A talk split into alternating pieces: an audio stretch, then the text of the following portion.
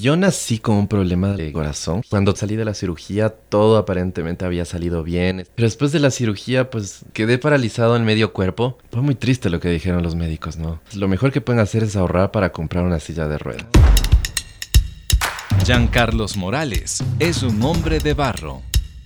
De niño lo limitaron a una silla de ruedas y le dieron solo 18 años de vida. El hombre fue formado para la creatividad, para construir y elevar la vida de los que están a su alrededor.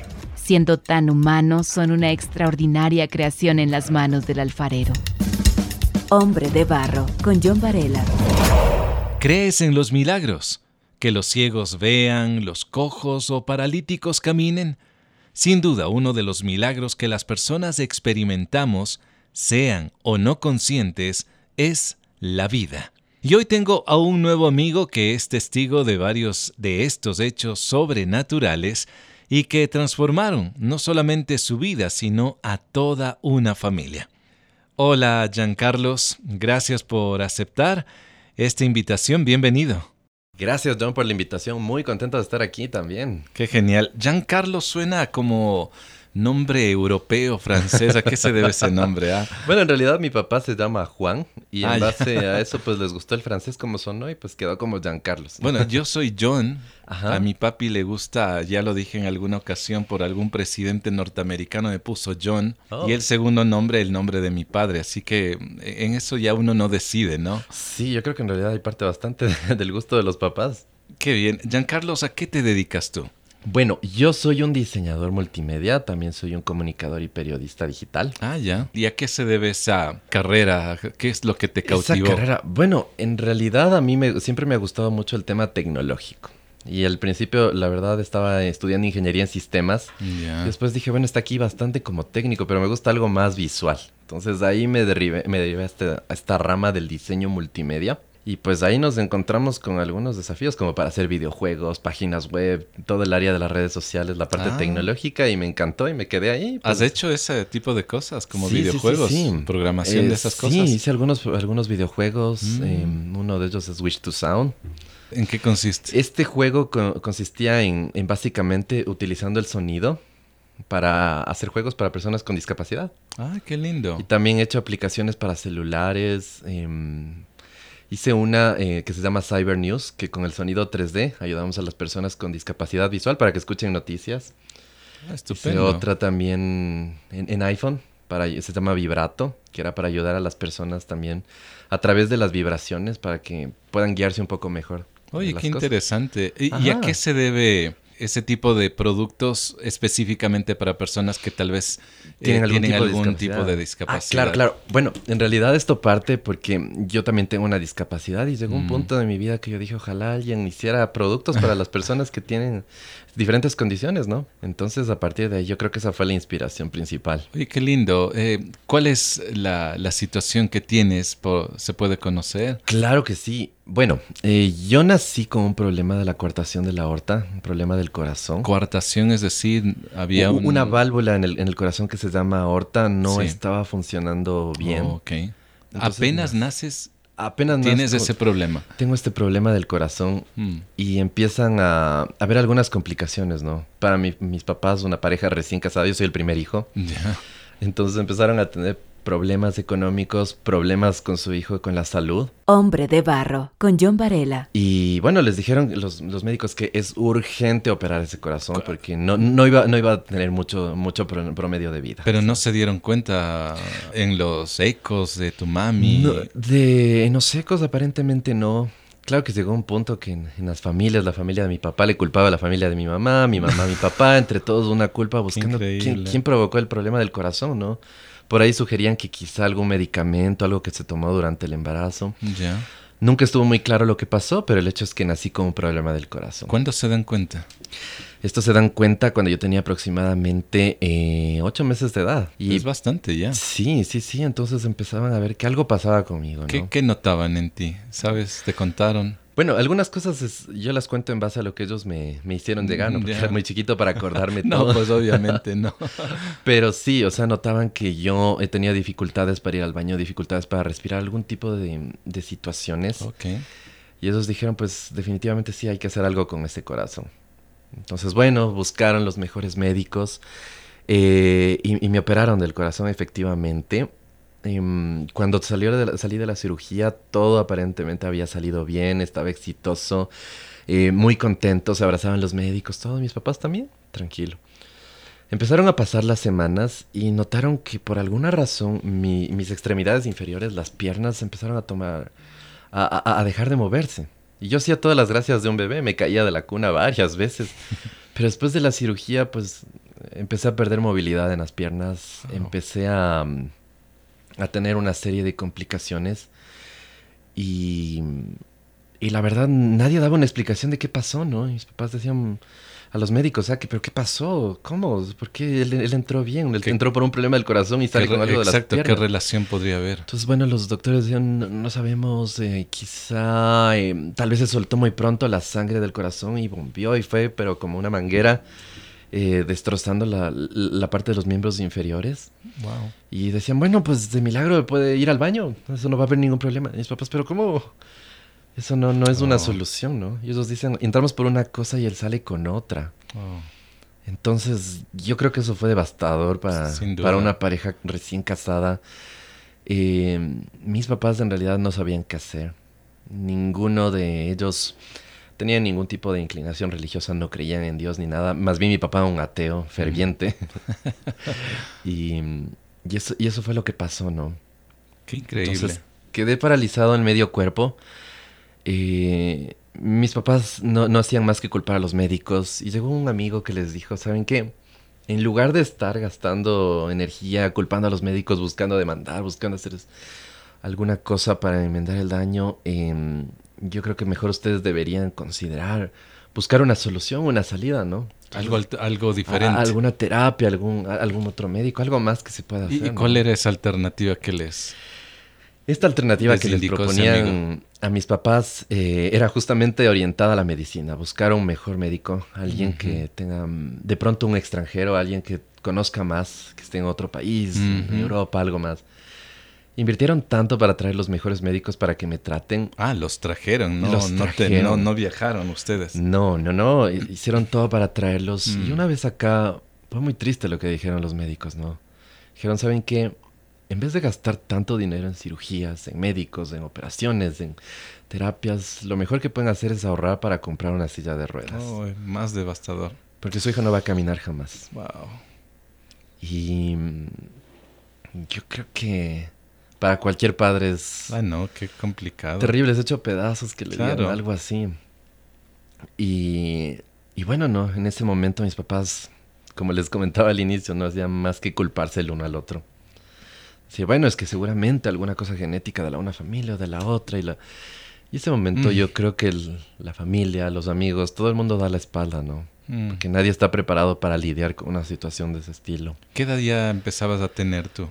Em, todo esto igual era pequeñito, o sea, con, con año, año, dos años máximo. Wow. Entonces, y, y ya no podía hacer las gracias de un bebé. No, pues.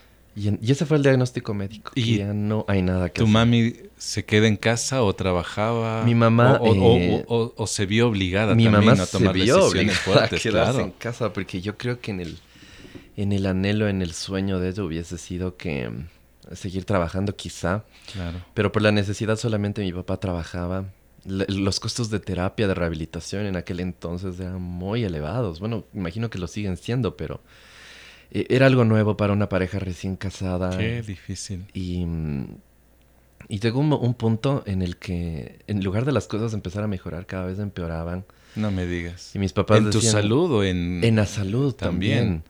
Y mis papás en economía, ¿no? No tenían un sustento. Ellos empezaron a, a vender eh, carritos de madera. No me digas. Carritos de madera eh, como para tratar de sustentar un poco la economía, para hacer vender juguetitos así en los centros comerciales. Pues obviamente es prohibido vender en un centro comercial. Los corrían. Entonces tuvieron oh. muchos momentos difíciles. Pero yo creo que ahí es donde, donde justamente entra esta parte de, de un amigo que les dijo que aún hay esperanza. él, él nos presentó algo diferente, que más allá de una religión, porque mis papás, bueno, eran inculcados en, podría decirse en el catolicismo, pero no era ninguno de esos así muy católico que digamos tampoco. ¿no? Dijiste que tu papi era... Era ateo principalmente, él era un revolucionario, se oponía a muchas de las cosas, él creía que a través de, la revolución vamos a cambiar las cosas, que a través de algunas corrientes por ahí que existen. Hombre de barro, es compañerismo, aliento, naturalidad. Entonces, em, y nada, ¿no? O sea, no había ningún resultado.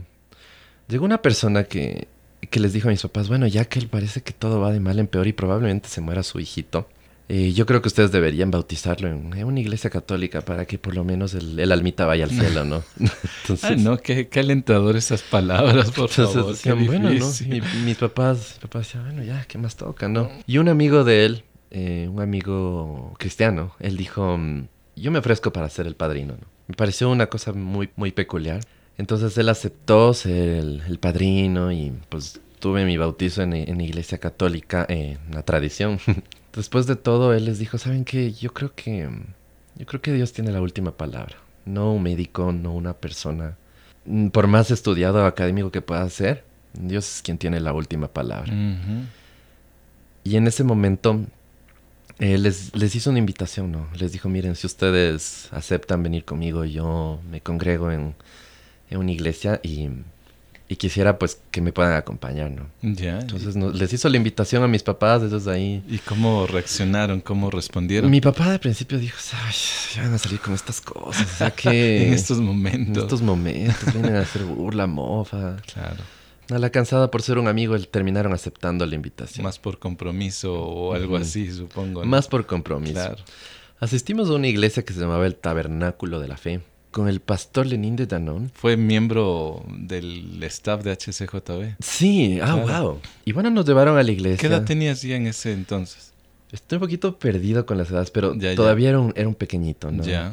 Yo, yo creería que tal vez unos dos años. Estamos hablando de eh, hace Mis papás, 30 años atrás. Claro. Tienes 32 tengo 32, sí. Ellos estaban en una carrera contra el tiempo porque decían, el conforme va creciendo, va a necesitar ir a la escuela. Y claro. Imagínense los, todo lo que involucra tener una persona con discapacidad en una escuela, cuidados extra. ¿en qué un, lugar, un sistema académico que prácticamente no todos los lugares están adecuados para esto, ¿no? Exactamente, no todos tienen pensamientos tus padres habrán y, tenido. Y tanta cantidad de cosas dieron a lucha contra el tiempo. Sí. Y como les decía, asistimos a esta congregación. ¿Y qué pasó ahí? Y uno pensaría, ¿no? Mágicamente, pues oraron y se sanó. Y pues no, no pasó eso. pero algo pasó. No me sané en ese momento, pero algo cambió en el corazón de mi mamá, de mm. mis padres en realidad ellos hicieron, ellos cuentan, ¿no? Que hicieron una oración de fe y dijeron, mira, Dios no sé quién seas, no te conozco, no sé qué sea lo que están aquí, pero si de verdad, si de verdad, Señor, tú puedes hacer algo en la, en la vida de mi hijo, yo me cambio de religión. pero de alguna manera yo creo que fue una especie de oración de fe. Pero yo creo que es ser honesto, ¿no? Aún en la desesperación Dios actúa y Él mira la condición, Él llegamos a un punto para que podamos muchas veces reaccionar o, enfrentarnos a esa, a esa verdad, ¿no? Sí, yo creo que fue un punto de quiebre y si no fuera por eso, seguramente mi papá no hubiesen no hubiese abandonado su, su ateísmo. Claro. Porque mm, yo creo que es una, una situación muy dura, ¿no? Entonces, bueno, y eso fue todo lo que pasó. Mis papás, la situación económica cada vez era más difícil. Mi papá decidió llegar a un acuerdo con la empresa en la que trabajaba para vender su renuncia. Oh y tener algo de dinero extra para poder seguir invirtiendo. Yo creo que mi papá siempre ha sido de grandes ideas, de grandes cosas para emprender. De hecho, lo admiro mucho hasta el día de hoy. Y en aquel entonces él dijo, bueno, de alguna manera algo tenemos que poder hacer para salir adelante. Y, y ahí es lo que empezó, remató una, una fábrica de juguetes y, compró, pues con, un cheque, y como él mismo cuenta, con un cheque sin fondos inclusive. Y, consiguió adquirir algunos juguetes de madera y tratar de esta manera de vender las cosas, ¿no? Ya. Y él... Bueno, y como iban pasando las cosas, de hecho el promedio de vida que me dieron era que yo solo iba a llegar hasta los 18 años de vida y Nada más, no iba a pasar nada. ahí. O sea, aparte de que te dijeron no va a caminar, va a necesitar silla de ruedas, ya le pusieron... Ya me pusieron límite, una, una, fecha de caducidad, una fecha de caducidad todo. O sea, en el mejor de los casos iba a vivir hasta los 18 años. Hombre de Barro es el resultado del compromiso y la ayuda económica de personas como tú Te invitamos a unirte ingresando a www.hcjb.org. ¿Qué noticias más devastadoras que habrán recibido tus padres, ah? Cosa tras cosa, Qué horrible. Y ahí es donde mm, yo creo que uno, al menos mi papá llegó a un punto de desesperación. Dijo, yo ya no puedo más con esto. Dijo, además de todo, por haber entregado un cheque sin fondos, capaz que hasta nos terminan quitando lo poco que tenemos. Él cuenta, él dice que muchas veces pensó en acabar con su vida. Mm, qué triste. porque no, no, daba salida, no daba algo que podía pasar. Y resulta que alguien eh, golpeó la puerta de, la, casa de mis papás, ¿no? Mis papás sacaron la cabeza por la ventana y vieron un hombre alto, con traje, con terno, todo elegante. papá dijo, uy, no, no, no, no, es, religiosa, no, no. Salgan de aquí, no, no, no, no, yo no quiero recibir a nadie, ¿no? Y esta persona dice que insistentemente golpeaba la puerta, ¿no? Y les decía, permítanme pasar, permítanme pasar, yo tengo un mensaje de Dios para ustedes. ¿Ya? Mi papá decía, no, no, váyase, váyase. Permítame pasar. Tanta insistencia, mi papá les abre la puerta y dice, ojalá en medio de esta crisis, generalmente ahora roban hasta con terno, no vayan a robarnos lo poco que tenemos. o sea, todo iba mal, ¿no? Claro. Y vino esta persona, me vio ahí arrastrándome en el piso, vio los juguetes de madera que mis papás, de un afán desesperado de salir y mejorar su situación económica, no vendían tampoco. Y ahí es donde mm, esta persona les dijo, ¿saben qué? Yo tengo un mensaje de Dios para ustedes su hijo, em, esta, esta, enfermedad no es para que termine en muerte. Hmm. Dios tiene grandes planes para él, para ustedes como familia. Él, incluso va a ser un alabante, va a servirle al Señor a través de, hmm. un, ministerio de la música. Y sus padres decían, o sea, en mi familia no hay ningún músico, mi familia no es de músicos. Eh, mi hijo ni siquiera puede pararse, ¿cómo va a sostener un instrumento? Oh. Se dijo, no, no, no, no, no, no, este señor loco, ¿qué viene a hablar? O sea, a burlarse de, de las situaciones que estamos pasando. Eh, él les dijo, permítame, antes de que me manden, yo solo quiero hacer una oración por ustedes. No tiene nada que perder si me permiten orar por ustedes. ¿Ya? Y él oró. En esta oración de fe, dijo que al, cabo de poco tiempo yo justamente iba a poder caminar, iba a poder hacer muchas cosas y que ellos iban a salir de esa situación difícil. Y bueno, pues al cabo de 15 días se cumplió. ¿De veras? Se cumplió y... ¿Cómo, ¿Cómo fue? ¿Qué te cuentan tus padres? Mis papás me cuentan que empecé a dar mis primeros pasos. Me empecé a parar y efectivamente pude ir a la escuela. Qué maravilloso. Y, yo me acuerdo que la, la, gente siempre me preguntaba, oye, ¿por qué caminas tan raro? Yo les digo, lo raro es que camino. Ya. Sí, no camino raro, lo raro es que camino. Mm.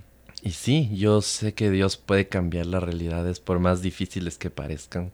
Claro eso fue lo que sucedió con, mis papás, ¿no? También seguramente se preguntarán, ¿y qué pasó con los juguetes? Claro. También los lograron vender.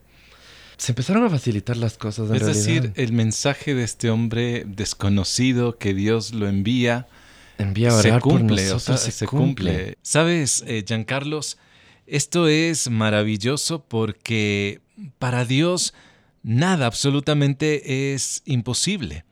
Me quedo totalmente maravillado todo aquel diagnóstico médico que te dieron de no volver a, caminar, además que solo vivirías 18 años, pues Dios envió a un mensajero suyo para que hable vida, restauración, hable salud, en medio de la confusión que, que vivían tus padres en ese momento. Es maravilloso lo que me cuentas y hoy estás frente a mí. Los milagros son reales y ocurren, Giancarlos. Hombre de barro, originalidad en sus manos. Y efectivamente, al, poco tiempo ya empecé a dar mis primeros pasos, empecé a caminar, ya mm, me recuperé entre todo pronóstico negativo, eh, médico desfavorable. Claro. Y, empecé a caminar, ¿no? Y de ahí los carritos de madera se empezaron a vender. Vino alguien y remató y lo compró todo. De veras. Es una cosa increíble, ¿no? Con eso mis papás em, compraron tres computadoras. Y empezaron ellos mismos a, dictar clases de mecanografía, a, escribir textos, a pasar textos de... Antes no teníamos toda esta facilidad que ahora uno puede redactar en celular, en computadora. Antes había esto mucho del, alquiler de computadoras, ¿no? Entonces ellos ofrecían este, esta, este servicio de, de pasar lo, físico a lo digital, digitar los textos y ah, todo eso. Hacían eso y mis papás se esforzaban bastante, ¿no? Con estas tres computadoras y poco a poco así fue surgiendo, ¿no? De ahí con el pasar del tiempo estas computadoras las trasladaron a Tumbaco. Ya. Y en Tumbaco ellos iniciaron este proyecto llamado Computer World, dictando mm. clases, haciendo servicios mm, de mecanografía. Ah, interesante. Y con el pasar del tiempo, pues ellos vieron también la necesidad de, tener una educación libre de discriminación, justamente por la situación que yo vivía, ¿no? A veces creo que muchos niños también son malos, ¿no? ¿Por qué lo dices? Porque mm, cuando yo era pequeño muchos hacían burla de una situación, ¿no? O sea, y no saben lo que tuve que pasar. Yo no es que nací con esta discapacidad. A mí me la provocaron. Claro.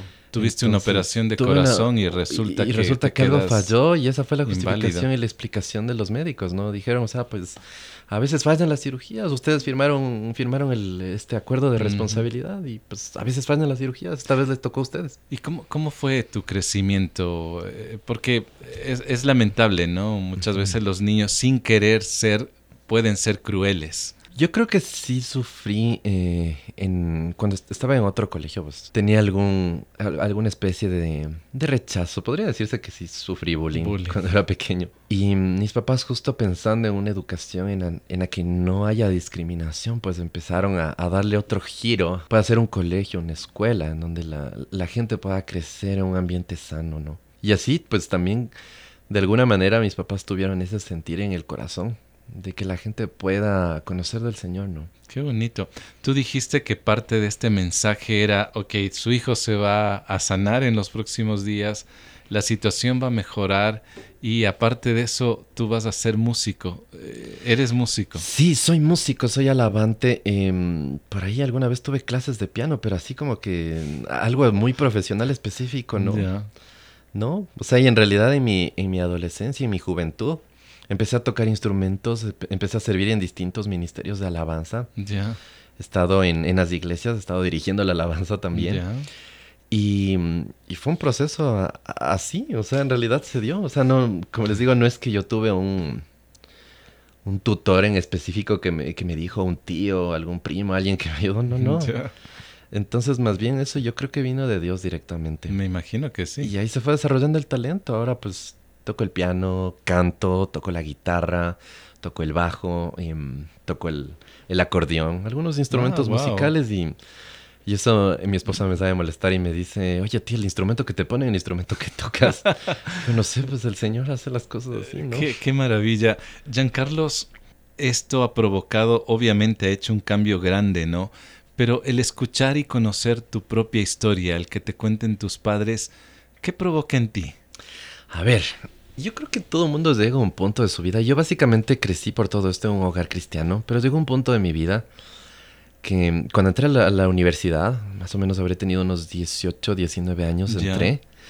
Y, empecé a escuchar nuevas filosofías, nuevas cosas más allá de la palabra de Dios. Me inculcaron mucho el tema del, del budismo, del Lao Tse, unas corrientes eh, diferentes de la meditación y, y me empecé a cuestionar muchas cosas. Tuve ahí que digamos mi crisis de fe. Ya, que es, que es, bueno hasta cierto punto yo creo ¿no? que tener crisis de fe. Sí, yo llegué a la, a la universidad con todas estas situaciones de mi mente y un día cuando me dijeron, no, es que mm, seguramente fue algún mal diagnóstico, alguna cosa, algo pasó, o seguramente tus papás no intentaron lo suficiente. Y me metieron un montón de ideas. Sí, sí, sí. Y yo llegué molesto a mi casa. Y le dije, y llegué un día así le dije, ma, ¿qué te pasa, ma? ¿Por qué nunca hicieron nada por mí? Uh. ¿Por qué nunca hicieron nada por mí? ¿Por qué, ¿Por qué se conformaron con dejarme así? Si bien es cierto, puedo caminar, pues todavía tengo ciertas dificultades, ¿no? Pero yo llegué molesto y le reclamé y todo. Y la reacción de mi mamá se puso a llorar. Y lloraba y me decía, sí hicimos todo lo que pudimos a nuestro alcance. Y me empezó a detallar cada una de las cosas. Y mi mamá me dijo, yo sabía que un día esto iba a pasar me llevó a la bodega, sacó unas carpetotas de todos los diagnósticos ah, médicos, de todos los médicos a los que fuimos. Y ella me dijo, yo sabía que un día podía llegar este momento, que tú me ibas a reclamar. Me dijo, mira, hicimos todo lo que estuvo a nuestro alcance, todo lo que en aquel entonces la ciencia permitía hacer, lo hicimos todo. Y wow, me sentí terrible, me sentí pésimo, me sentí como... Hoy dije, qué vergüenza. Y mi mamá lloraba y me decía, mira, mm. nosotros te hemos amado tanto y hemos hecho todo por ti. Claro. Wow. Y, ya ahí entendí, ¿no? Que en realidad, cuando Dios tiene alguna cosa, algún plan, algún propósito. Yo siempre digo que en Dios no hay casualidad, sino propósitos. Sin duda alguna. y a los que amamos a Dios, todas las cosas nos ayudan a bien. Obviamente ese momento de quiebre, esa pequeña discusión con mi mamá me hizo entender más cosas, me hizo profundizar más. Yo sí puedo decir abiertamente que he estudiado muchísimo del budismo también, he escuchado muchas cosas en diferentes religiones, si es que lo queremos llamar así. Pero yo mm, entendí que la religión no es que cambia nada. De hecho, Buda mismo, por muchas ocasiones, él dijo, yo no soy la verdad, yo estoy buscando la verdad y se murió buscando la verdad. De hecho, a, los, a los mismos, a sus seguidores les dijo, oigan, yo no soy la verdad. Saben que cuando yo me vaya, ustedes solo continúen buscando la verdad. Y ahí es donde entendí la diferencia con Jesús, que él sí dijo, justamente yo soy el camino, la verdad y la vida, y nadie llega al Padre si no es por mí. Mm. Y si es cierto, pues que en el mundo vamos a tener aflicción. Yo hasta el día de hoy sigo luchando con muchas cosas, sigo viendo desafíos sigo viendo tantas cosas, pero la vida es mejor cuando estamos con, Dios de nuestro lado.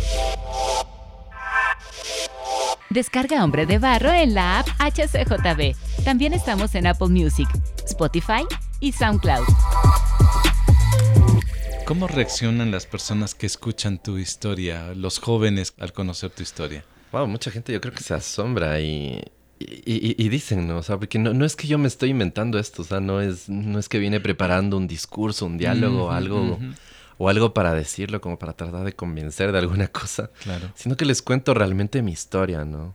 Me acuerdo hace no mucho me, me pegué una, una caída, un resbalón ahí en las gradas. No me digas. Y yo decía, wow, o sea, de alguna manera el Señor me recuerda de, de, dónde Él me sacó, o sea, de dónde él, él rescató mi vida y y yo creo que es justamente eso lo que busco cuando comparto con, la gente, ¿no? Inspirarlos de alguna manera y que, y que sigan creyendo y que tengan la fe y la certeza de que Dios todavía puede obrar milagros. ¿Qué les podrías decir tú a esa mamá, a ese papá que hoy están luchando por sacar adelante un hijo que puede tener tal vez algún problema físico o que tal vez su problema no es físico, pero tal vez está viviendo una, una lucha interna?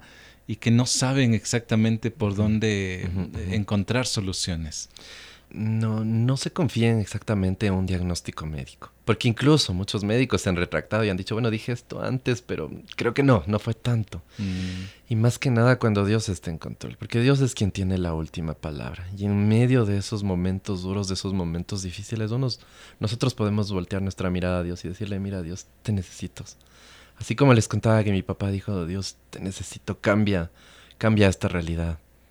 Como mi mamá clamaba por las situaciones y digo, más allá de una, de una religión, de algo em, de ese estilo, yo creo que es justamente tener ese encuentro verdadero con Dios, de tener esa relación con Él, de sentirlo tan real, así como ahorita estamos conversando, ¿no? Sí, sí.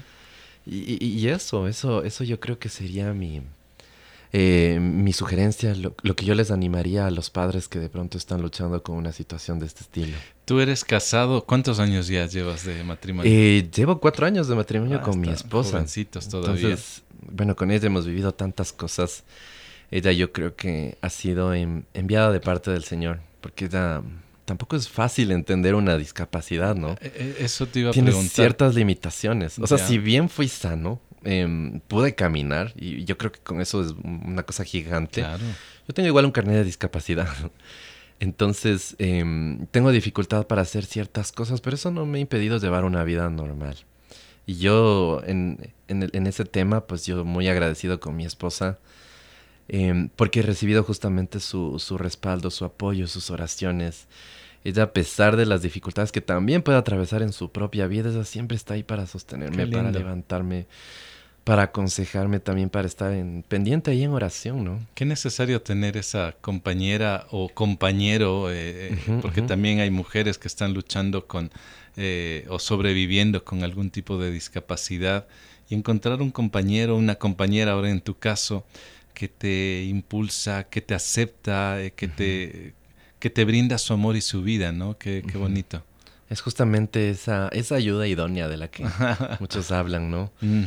Y sí, o sea, en realidad yo he visto mucha comprensión de, de, su parte, que yo siempre digo, me, hasta el día de hoy me sigo equivocando, sigo cometiendo errores, pero ahí es donde yo veo justamente esa, esa mujer que viene de parte de Dios mismo. Qué genial.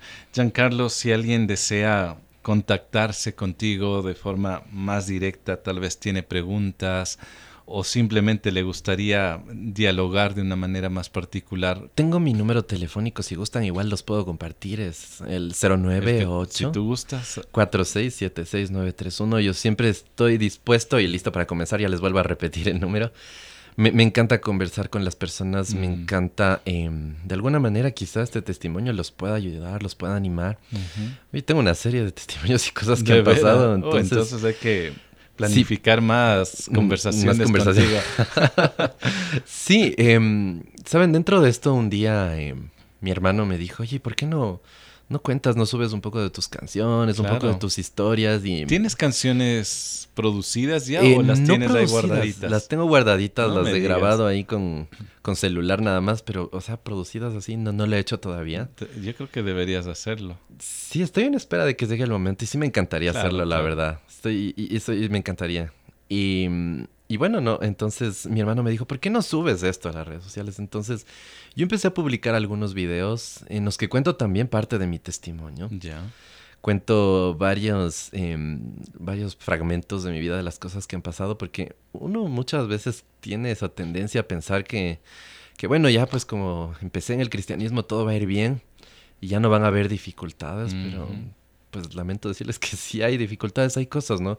El mismo Jesús decía, en el mundo va a haber aflicción, pero que no tengamos miedo porque yo he vencido al mundo. Y si Él está con nosotros, nos va a ayudar a salir de cada una de las pruebas. Hombre de barro. Si gustan, también me pueden seguir, justo como les decía, en mi canal, en TikTok o en, en Instagram es Jan Camova, como Jan Carlos Morales Valladares, son mis iniciales. Camova, ok. Jean Camova. Jan Camova, eh, me pueden buscar en las redes y mi número, como les decía, es el 09 846 En lo que les pueda servir, pues encantado de estar. Y Carlos, un último mensaje para quien está con algún tipo de limitación física. Oh, decirles primero que no dejen de luchar, que se esfuercen y sean valientes hasta lo último, o sea, mm. no, no sentirse vencidos ni aún con el mundo en contra yo creo que ha sido eso algo que me ha ayudado a seguir adelante y algo en lo que mis papás todo el tiempo me han dicho, ¿no? Entonces, cuando yo era pequeño, mi mamá al menos me decía esta frase. El no puedo no está en el diccionario. aquel chiquito no me hubiese puesto a analizar, ¿no? Que son dos palabras para... Claro. Pero en aquel entonces dije, a ver, busquemos. Y dije, no, no está, no puedo en el diccionario. Entonces significa que sí puedo. Y claro que podemos de la mano de Dios. Y es eso, ¿no? De ser valientes, de luchar. Obviamente también llamar a la prudencia, ¿no? Si es que estamos en algún tratamiento médico, em, pues seguir usando si es que uno tiene que usar. Hay casos que yo he sabido de gente pues que tiene que tomar una medicación permanente. De hecho, yo tomo una medicación por... Tengo problemas de la presión alta. Tomo una medicación de manera permanente y yo sé pues que si el Señor hace el milagro, el milagro instantáneo con ese tema... Lo puedes dejar. Lo puedo dejar y el, y el mismo médico lo confirmará y dirá, bueno, efectivamente es un milagro. Y, es eso, ¿no? Justamente llamarles a la prudencia y llamarles a ser valientes, no dejar de luchar así el mundo esté en su contra. Muy bien. Gracias, Giancarlos, por, por haber estado aquí en este podcast. Un fuerte abrazo para ti, gracias. Muchísimas gracias, John, por la invitación. Qué gusto.